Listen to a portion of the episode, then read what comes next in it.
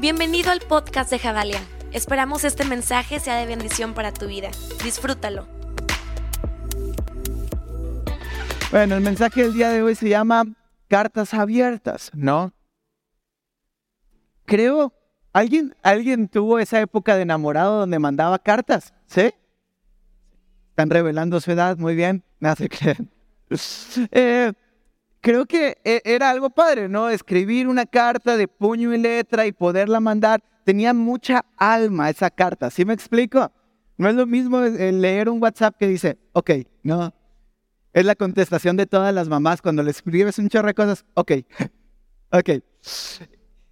Escribir carta tenía alma, ¿no? Por así decirlo, tenía esencia, era algo que, que de verdad transmitía. Escribir con tu mano, ¿alguien sigue escribiendo con sus manos o solamente sí? Yo esta semana tuve que escribir mucho con mi mano y luego digo, no, ya no reacciona, ¿no? Es como que ya nomás los dedos funcionan. Porque anteriormente así era, todo lo escribíamos con, con, con, puño y letra y entonces tenía esencia, tenía, tenía alma lo que escribíamos, ¿no? Eh, yo tengo un amigo que escribe súper bonito. ¿Alguien tiene buena letra acá? ¿Sí? Qué envidia, ¿no? La mía está horrible. Dicen que la gente inteligente tiene letra fea. Entonces, eso dicen, no lo digo yo, eso dicen. No, hay, que preguntarle a alguien experto en el campo si eso es verdad, ¿no? Pero si es así, soy el tipo más inteligente del mundo, soy brillante. Eh, bueno, eh, tengo un amigo que escribe súper bonito y él todavía escribe cartas escritas con su mano. Y honestamente, cada una de esas cartas la tengo guardada en un lugar especial porque tiene esencia, me explico. No es un correo que se pierde, no es un WhatsApp que si lo actualizas mal o cambias de celular y no hiciste bien tu respaldo, ya valió. Es algo que tiene alma, es algo que tiene esencia, es algo que cuando lo ves sabes que la persona tomó el tiempo para sentarse en un lugar y poder escribir lo que esa persona quería transmitir, ¿no? De hecho, es un buen ejercicio que las parejas se manden una carta. Vivimos juntos para que quieran. Mande una carta.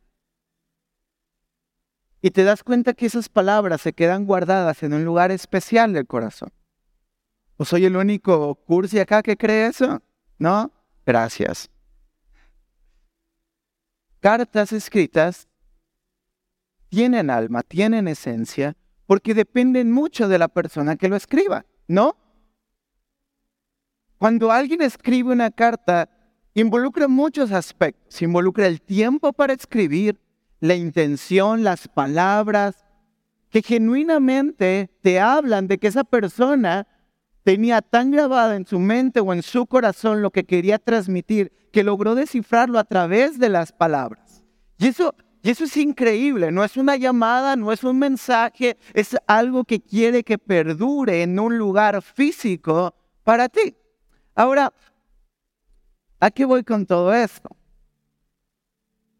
Dios también escribe cartas. Y cartas escritas por Dios tienen alma y tienen esencia.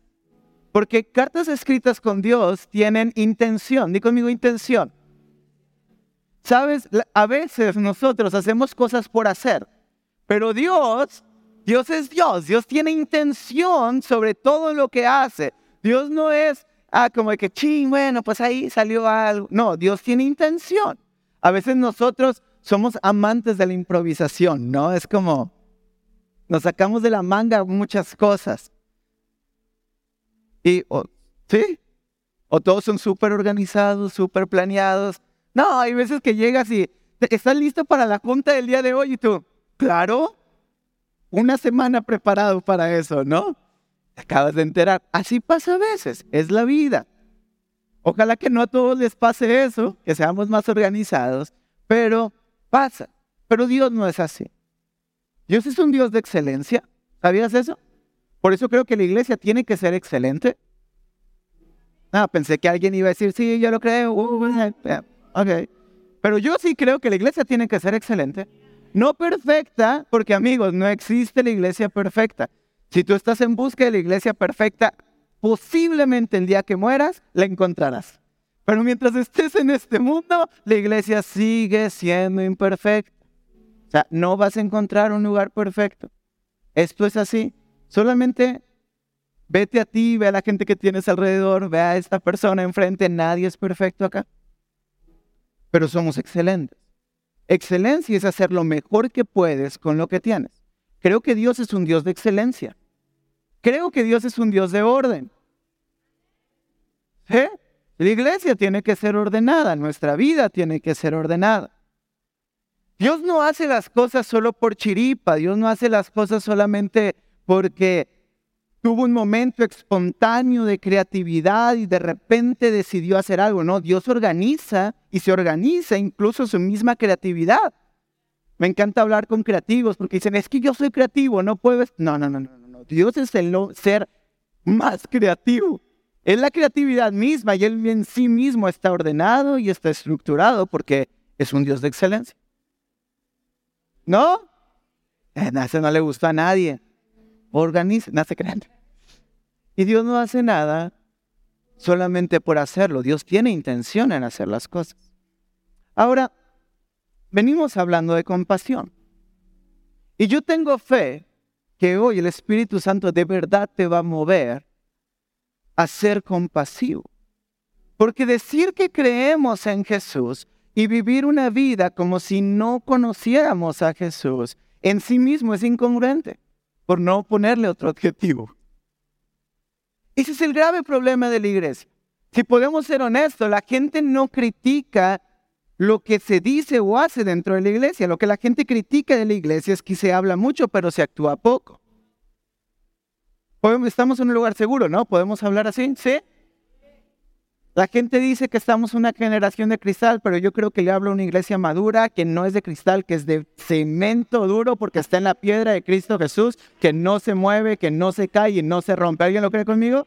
¿Sí? Ok. Ese es el grave problema de la iglesia. Que podemos creer cosas, pero yo creo que creencias sin acciones son solamente conceptos que se quedan alocados en nuestra mente, ocupando espacio. Si esto fuera como un disco duro, solo tendríamos basura en nuestro disco duro, porque nada de esto sería útil. La utilidad de los datos radica en cómo usamos ese dato para que cosas sucedan. ¿Sí? Creo que tenemos la fuente de los mejores datos que alguien puede tener. Creo que Dios nos ha dado toda sabiduría, toda gracia, todo conocimiento, toda inteligencia acá. Solo hace falta una iglesia que sea obediente a lo que esto dice para que el mundo pueda ver que Dios existe. Muchos de nosotros decimos, híjole, ¿cómo voy a hacer que gente pueda creer que Dios existe? Jesús hace una oración y está orando al Padre y le hace, hace una declaración sumamente importante. Dice, que sean uno es una oración muy larga, muy buena y muy importante, pero Jesús en pocas palabras dice, no los quites del mundo, el mundo es difícil, la van a pasar mal, pero me van a conocer a través de cada dificultad del mundo, no los quites del mundo. Pero eso hablamos un poco la semana pasada, escúchalo, está en Spotify. Ahora este es el punto, Jesús dice que sean uno para que el mundo que crea. Ah. Me encanta porque Jesús no dice, dales el don de la predicación para que el mundo crea. ¿O sí? Jesús no dice, hey, dales el don de hablar en público para que el mundo crea. Es más, ni siquiera yo hubiera dicho, hey Jesús, nos hubieras dado un don de sanidad y milagros a todo y te aseguro que la gente cree. Te lo aseguro. No, si alguien está paralítico, ahora se levanta, la gente dice, wow, esto es verdad.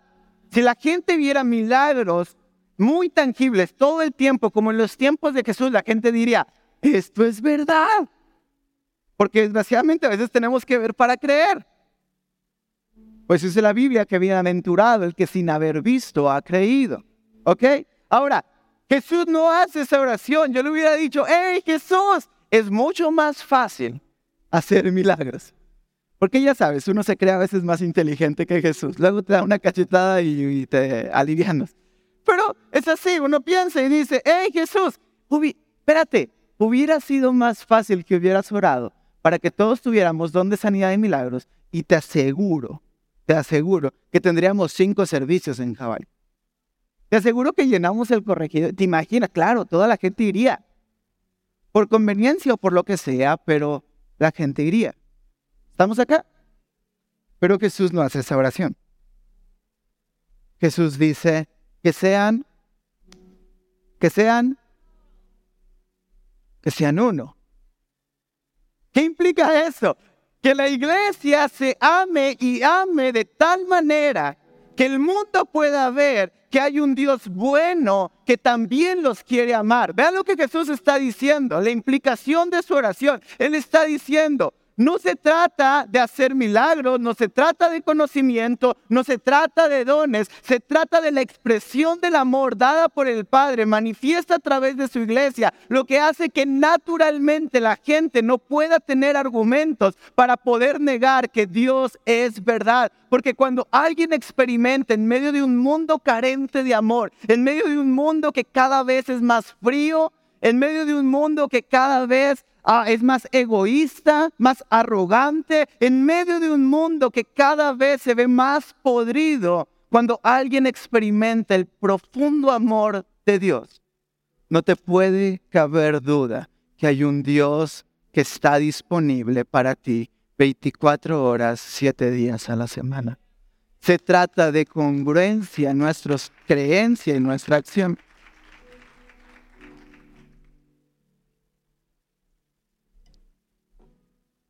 A veces vamos y creemos que necesitamos dones para poder servir a Dios. ¿Estamos acá?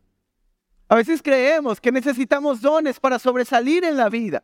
A veces creemos que necesitamos algo más para poder llegar a ser lo que yo sueño ser. Amigos, lo único que necesitamos es manifestar el amor de Cristo Jesús y las puertas se abren porque no hay puerta que pueda mantenerse cerrada ante el amor de Cristo Jesús derramado a través de su iglesia. Vamos, quiero que vayan conmigo a Segunda de Corintios y vamos a leer verso 3, eh, capítulo 3, verso 2 al 6. Vean lo que dice Pablo. Dice, ustedes mismos son nuestra carta escrita en nuestros corazones, conocida y leída por quién? Por todos.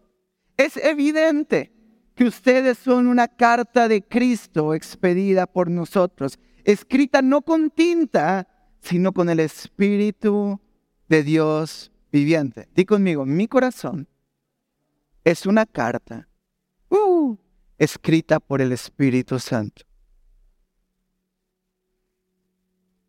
No en tablas de piedra, sino en tablas de carne, en los corazones esta es, la confianza que delante de Dios tenemos por medio de Cristo. No es que nos consideremos competentes a nosotros mismos. Nuestras capacidades vienen de quién? De Dios. Él nos ha capacitado para ser servidores de un nuevo pacto. No el de la letra, sino el del espíritu, porque la letra mata, pero el espíritu da vida. Hoy vivimos en una sociedad que muere, porque desgraciadamente los que debemos de amar nos la pasamos juzgando. Este es el grave conflicto que estaba enfrentando la carta de Pablo. Algunos creían que por acciones podían llegar a conocer o hacer o a llegar a tener salvación. Pero Pablo está diciendo, no se trata solamente de lo que tus manos hacen, se trata del motor que mueve tus manos para que las cosas sucedan. Conozco gente que hace buenas obras, pero su corazón está desviado de la glorificación a Cristo Jesús. Quiero explicar esto. Hay gente que puede ser muy generosa, pero desgraciadamente su generosidad solo es para calmar su culpa. Conozco gente que puede tener casas, hogares, asilos de anciano, pero su corazón solo es para calmar su culpa. Porque no se trata de acciones, se trata del motivo por el cual hacemos lo que debemos hacer. ¿Alguien está acá conmigo? No se trata solo de hacer. No se trata de venir, mover. No. Se trata de entender que mi vida es una carta que tiene intención. Es una carta que alguien tomó el tiempo para escribirla. Es una carta que no está escrita con tinta solamente, es una carta que el Espíritu Santo tomó tiempo para poderla escribir. Así de valioso es tu corazón. El grave conflicto de esto, iglesia, es que tenemos un buen mensaje, pero no lo mostramos al mundo. Este es el grave conflicto. Que no importa cuán bueno seas para hablar, si tu vida no habla de lo que crees, entonces no sirve de nada los dones y talentos que Dios te ha dado. Qué gran desperdicio. Una iglesia llena de talentos, pero con poca congruencia en su diario vivir. Eso no pasa aquí, pasa allá de donde yo soy, allá en el rancho. No, relájense. Qué desperdicio de talento. Mira, no importa qué es lo que hagas, si tu corazón, si en tu corazón no está el deseo de glorificar a Dios con todas tus acciones, el mundo que te rodea podrá perderse y tú serás responsable de no haber llevado el mensaje que sabes que tienes que llevar a los lugares donde Dios te ha puesto. Gente quiere promoción, gente quiere verse, gente quiere alcanzar éxito. ¿Te doy la clave del éxito? ¿Nadie la quiere? Alguien se la voy a dar. Es súper sencillo. Sé congruente con tus creencias y tus acciones y te aseguro que no tendrás que esforzarte porque la Biblia dice que somos la luz de este mundo. Y nadie esconde un candelabro debajo de la mesa, sino que lo pone por encima para alumbrar toda la casa. Que somos una ciudad asentada en un monte alto para que todos lo puedan ver. Vamos por la vida buscando el éxito, pero se nos olvida que Cristo Jesús nos dio la clave y es sumamente sencilla. Aquel que quiera ser el primero tiene que ser el que más sirva. Aquel que quiera llegar a ser visto tiene que ser aquel que está dispuesto a obedecer y a honrar a Dios en donde nadie nadie lo ve, en donde nadie lo percibe, donde nadie lo aplaude. Ay, amigos, tenemos que entender que en la oscuridad de nuestra vida está la grandeza que el Padre quiere desatar cuando nuestro corazón se alinea con su voluntad y nuestras manos son usadas para llevar el reino de los cielos a cada lugar en el cual estamos. Queremos grandeza la grandeza en el bendito reino al revés de nuestro Señor Jesucristo. La grandeza se encuentra allá abajo. La grandeza jamás se encontrará arriba. Pero es un choque de culturas. ¿No? Porque todos queremos estar arriba. ¿Podemos ser honestos? ¿Eh? ¿Podemos ser sinceros entre nosotros? ¿No ser, y ser honestos, iglesia. Todos queremos estar arriba. Todos queremos lo mejor, todos queremos el mejor puesto, todos queremos el mejor salario, todos queremos la vida que nos dice la sociedad que tenemos que alcanzar. Amigos, te aseguro que la vas a alcanzar y el hueco en tu corazón va a seguir exactamente igual.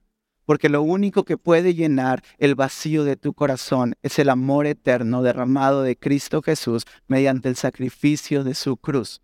Y hasta que tú no aceptes ese sacrificio, hasta que no seas obediente a la palabra de Dios. Tu vida simplemente será existente, pero no tendrá trascendencia. Qué feo sería. Si ponemos un plano eterno, nuestra vida es apenas un suspiro. ¿Estamos acá? Nuestra vida es apenas un suspiro pero puede ser un suspiro fuerte que se oiga y trascienda, o puede ser un suspiro silencioso que simplemente y muy apenas se llega a percibir. Radica en que la iglesia deje de dar excusas y empiece a amar. Sean uno para que el mundo crea. Sirve y puertas se abrirán. ama y el mundo cambiará. Literalmente es una contracultura lo que la sociedad nos dice que tenemos que buscar. Nunca te profetizo algo. Eh. Pues aunque no quiera te lo voy a profetizar y no te enojes conmigo. Pero si sigues viviendo tu vida solamente para alcanzar tus metas, te aseguro que en el ocaso de la misma seguirás estando insatisfecho y vacío.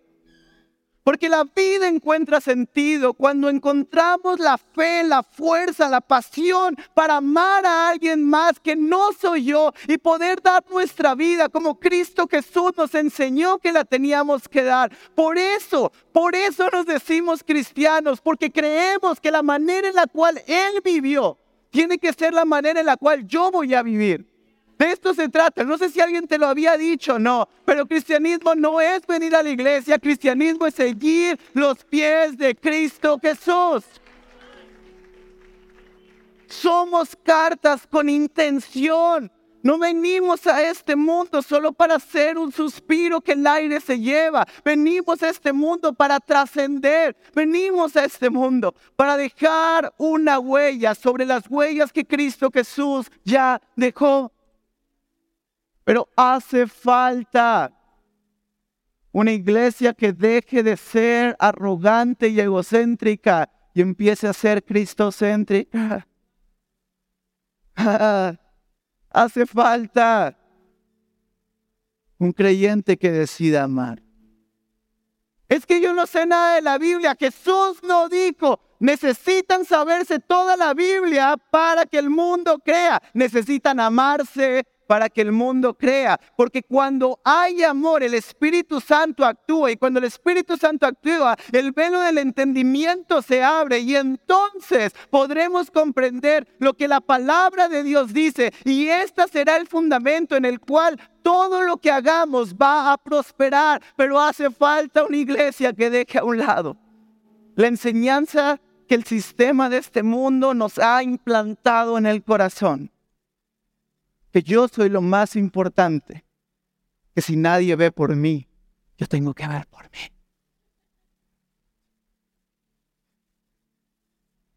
Que yo me tengo que cuidar a mí mismo, que yo me tengo que defender, que yo tengo que ver por mis intereses.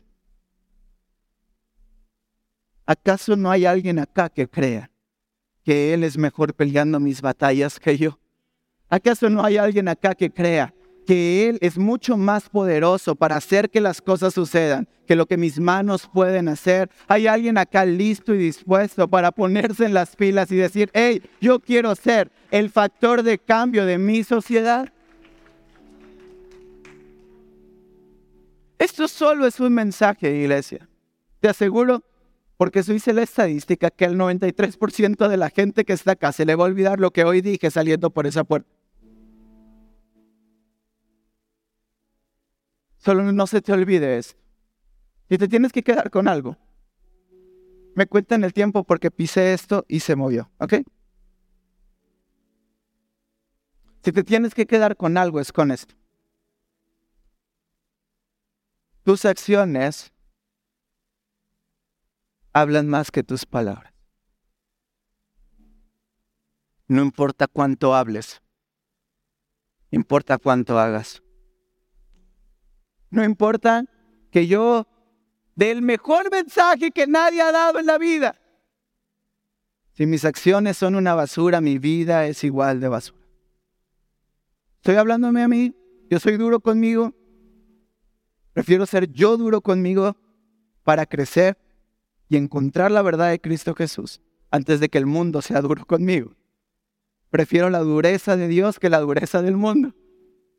No le tengas miedo a la disciplina de Dios, es buena, es agradable y es perfecta. Porque es su voluntad. Amigos, solo quédate con esto. Todo lo que haces repercute en el ambiente que te mueves. Es que en mi trabajo nadie me quiere. ¿Por qué será?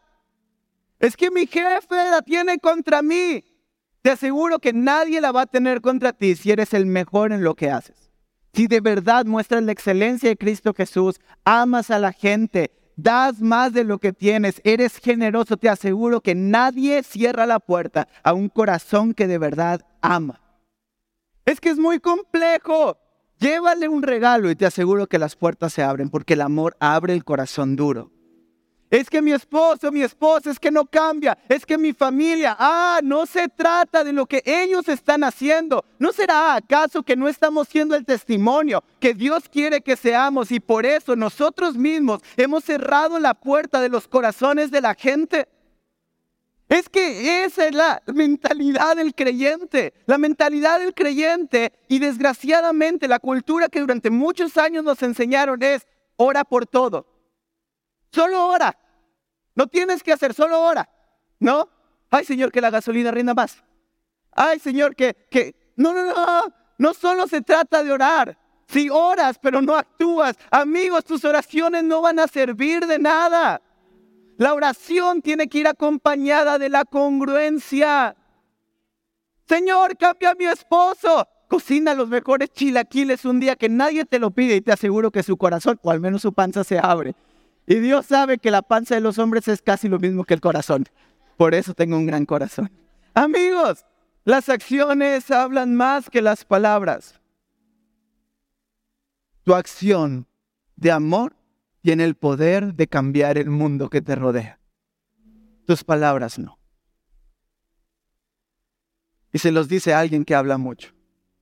Todo el tiempo hablo.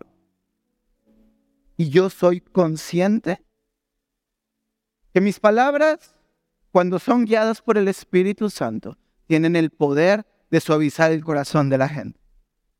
Pero que mis acciones tienen el poder de cambiar el mundo. Por eso quiero animarte esta mañana.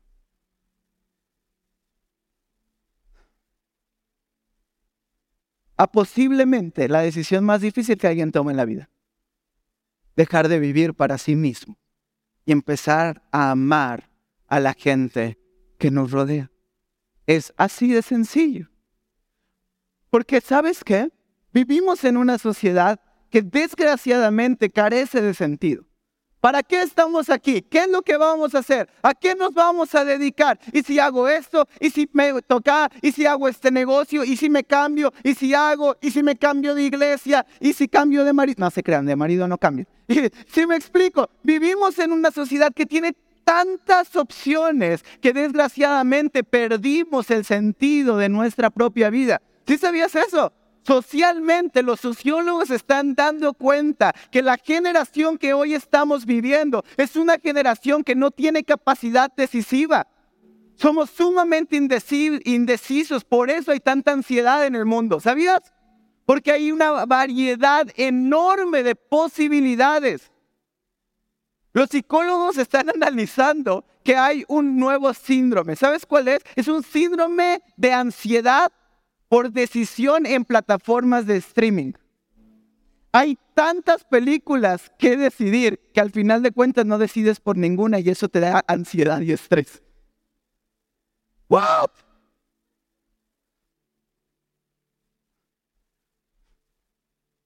Antes había cinco canales y la gente era feliz. No, Hoy hay un mundo infinito de posibilidades. Si quieres puedes ver la televisión de España, de donde quieras. Hoy pasa algo al otro lado del mundo y tú te enteras. Y eso ha generado en nosotros una ansiedad por no poder decidir y tener sentido en la vida. Nuestro propósito se ha visto mermado y mellado por tanta corriente de información, de oportunidades. Ay, estamos ahí ansiosos. ¿Cuál es la mejor oportunidad? ¿Cómo lo voy a lograr? ¿Cómo voy a alcanzar el éxito? Y está el corazón palpitando y está la ansiedad y está el nervio. Si me explico, está la depresión. Y Jesús diciéndote, acá hay un camino acá hay una verdad y acá hay una vida. Escucha esto. En Jesús vas a saber por dónde ir. En Jesús no solamente tendrás realidades que algunos diseñan tras su computadora, tendrás la verdad de este mundo. En Jesús no serás un suspiro en una eternidad. En Jesús aprenderás a vivir. ¿Qué necesitamos? Negarnos a nosotros mismos para que Cristo crezca en nosotros. Estar en esa cruz con Él todos los días y decirle Jesús que ya no viva yo, sino que ahora seas tú en mí. No quiero ser yo y mis acciones las que me abran las puertas. Quiero ser ah, un espejo de tu gloria para que la gente se dé cuenta que hay un Dios bueno. Pero nunca se abrirán puertas si tu intención es egocéntrica. Las puertas se abren para los de noble corazón. Las puertas se abren para aquellos que encontraron el sentido de su vida en la glorificación de Cristo Jesús. Porque la esencia real de nuestra vida, el sentido real de nuestra vida, es glorificar a aquel que no estimó ser igual a Dios, sino que dejó su trono y vino a este mundo, vivió como nosotros, sufrió lo que nosotros y terminó muerto como un maldito, eso dice la Biblia, en una cruz para que nosotros viviéramos como un hijo. Él tomó mi lugar como un hombre maldecido y me reposicionó como un hombre bendecido que tiene autoridad, que tiene identidad, que tiene capacidades y que tiene el amor del Padre para cambiar las circunstancias de este mundo.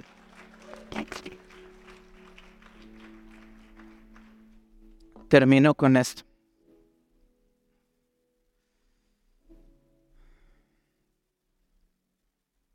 Primera de Pedro. Vamos a. Capítulo 2, versículo ahorita. 11. ¿Listos? Vean lo que dice, 11 y 12. Dice, queridos hermanos, les ruego como a extranjeros y peregrinos. Ah, me encanta. Yo no sé si puedes sentir la pasión del corazón de los discípulos. Pero Pedro te está diciendo, te ruego. Ojalá, ojalá. Y yo me uno al ruego de Pedro, que sé que es el mismo ruego de Jesús. Iglesia, te ruego.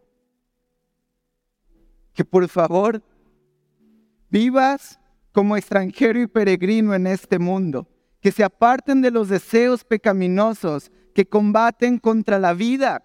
Mantengan entre los incrédulos una conducta tan ejemplar que aunque los acusen de hacer el mal, ellos observen las buenas obras de ustedes y glorifiquen a Dios en el día de salvación.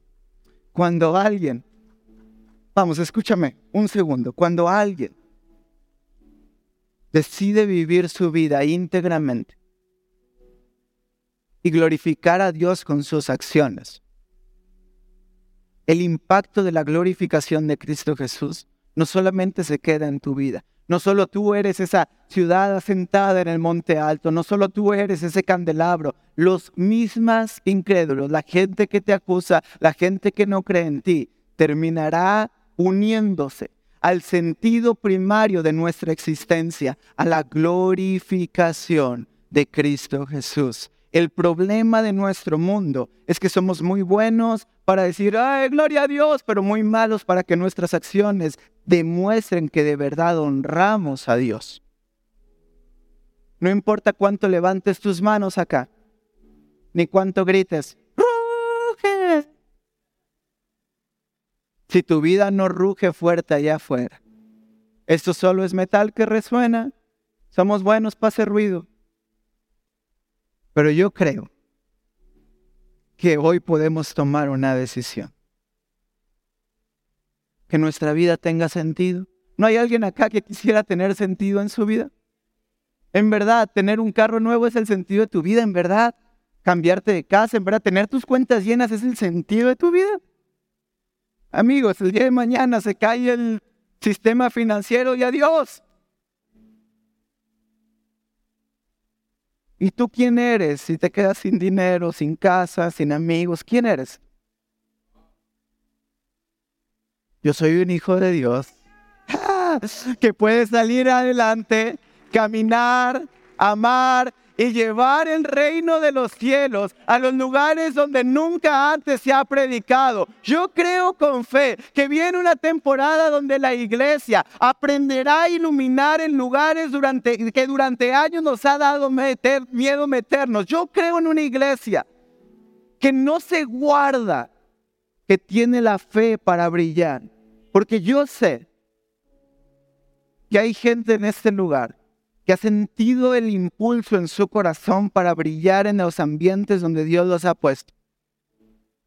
Pero la inseguridad de tu identidad no te ha permitido tener la fe para actuar.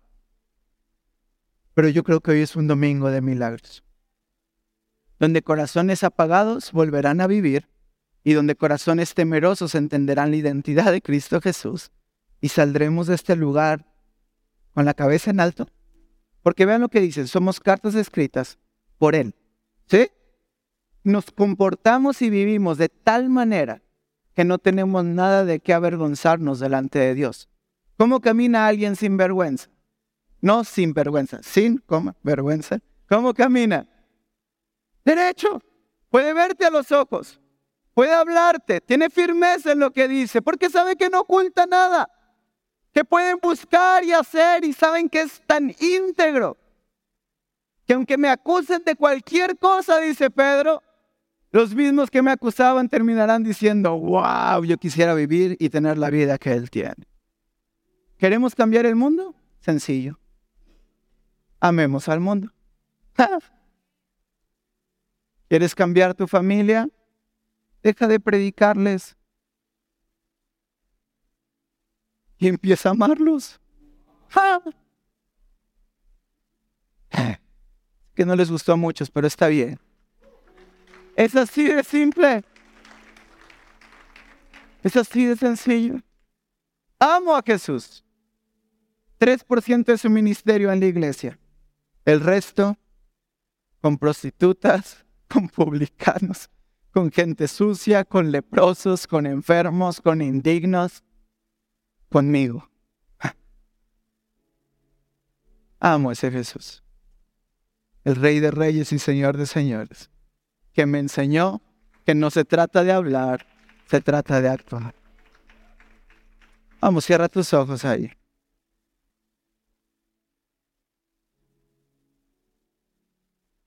Y piensa en esto. Las cartas tienen esencia porque depende de quién la escriba, adquiere su valor. Ahora entiende esto. Tu corazón fue escrita con el Espíritu Santo. Y el sello de esa carta es un sello de sangre pagada por el Rey del universo.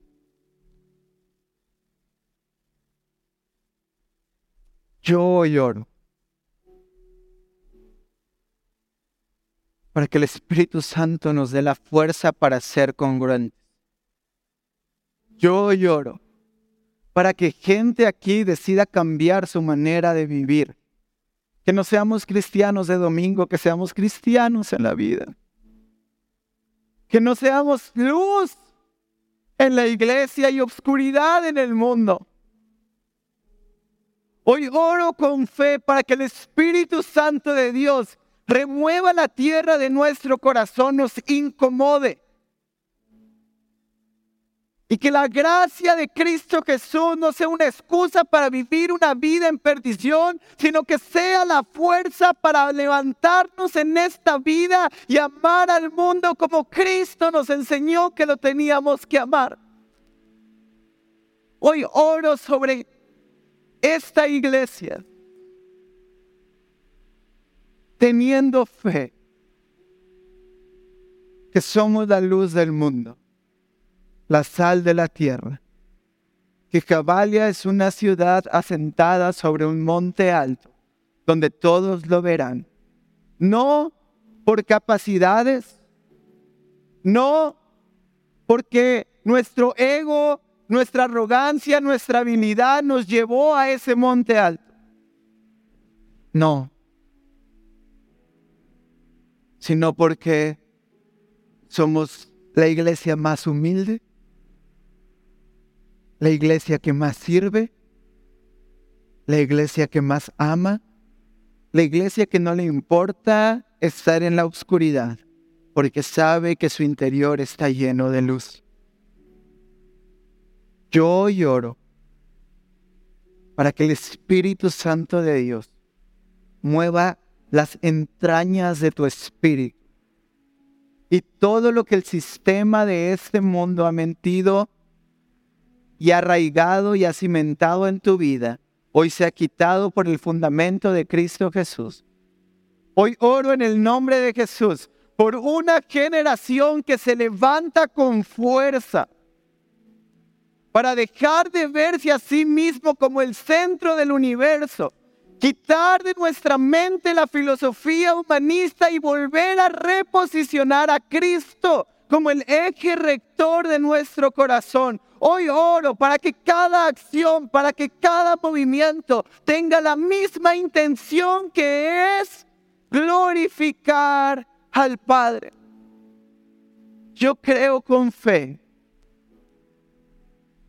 que hay gente acá que el fuego del Espíritu Santo vuelve a avivar sus corazones. Yo sé que habrá personas que estarán caminando en la calle y no podrán seguir caminando porque habrá tanto quebranto en sus corazones por sentir el corazón de Dios que será imposible que seas indiferente ante la situación de este mundo. Yo creo que el Espíritu Santo volverá a suavizar nuestro corazón. Y no podremos ver la tele sin sentir compasión. No podremos ver redes sociales sin sentir compasión, porque el Espíritu Santo de Dios hoy pone el querer como el hacer en esta iglesia. No seremos conocidos como una iglesia que habla y solo resuena. Seremos conocidos como la iglesia de Cristo Jesús. Aquella que no tiene miedo para caminar e ir hacia donde Él nos está Gracias por escucharnos. Recuerda que juntos construimos la visión. Si tú quieres ser parte de lo que Dios está haciendo en casa, puedes hacer tu donativo a nuestra cuenta de PayPal, generosidad.javalia.org. Juntos conectamos generaciones con Dios que cambien el mundo.